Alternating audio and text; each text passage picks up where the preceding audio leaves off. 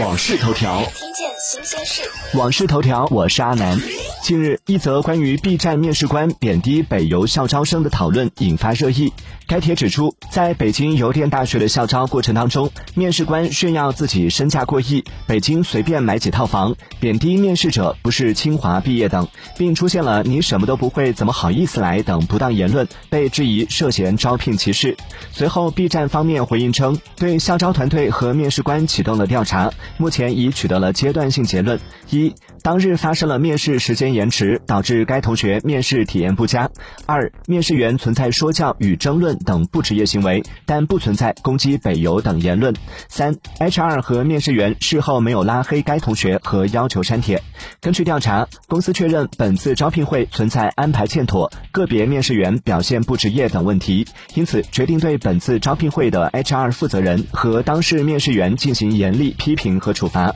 并就此事向所有北邮师生致歉。对此，就有网友评论称：“以后面试都得录音了。”